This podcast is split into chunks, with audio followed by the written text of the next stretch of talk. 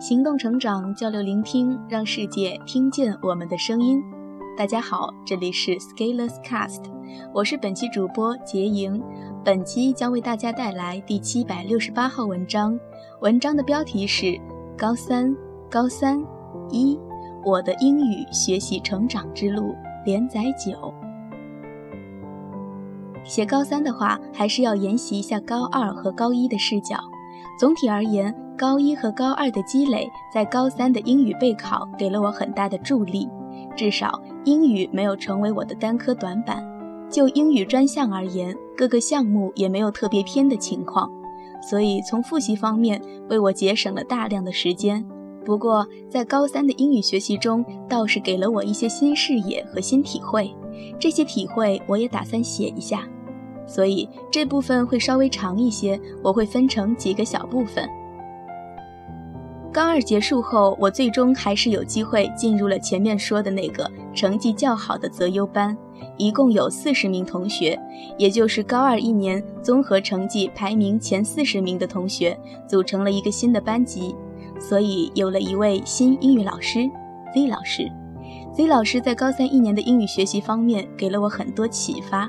而且我的很多问题，Z 老师都给予了非常充分到位的解答，这一点我至今心怀感激。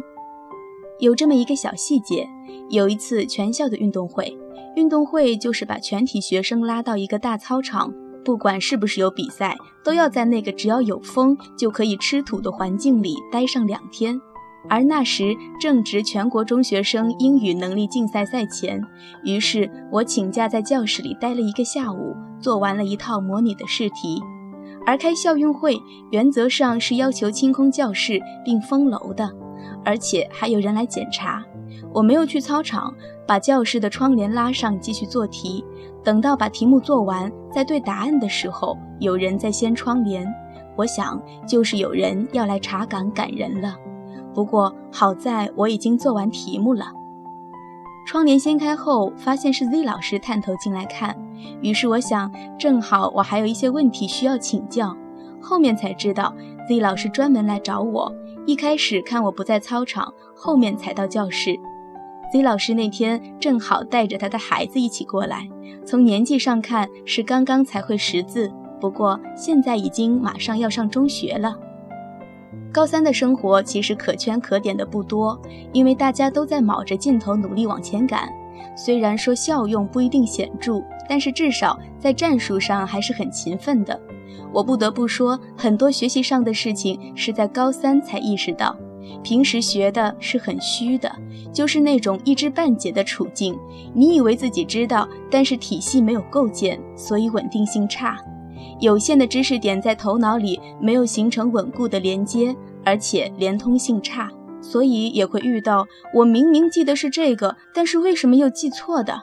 也就是你自己的一招一式的自信度是不够的，而且推导能力又差，所以经常会咬牙切齿的恨自己，然后说早知如此，何必当初。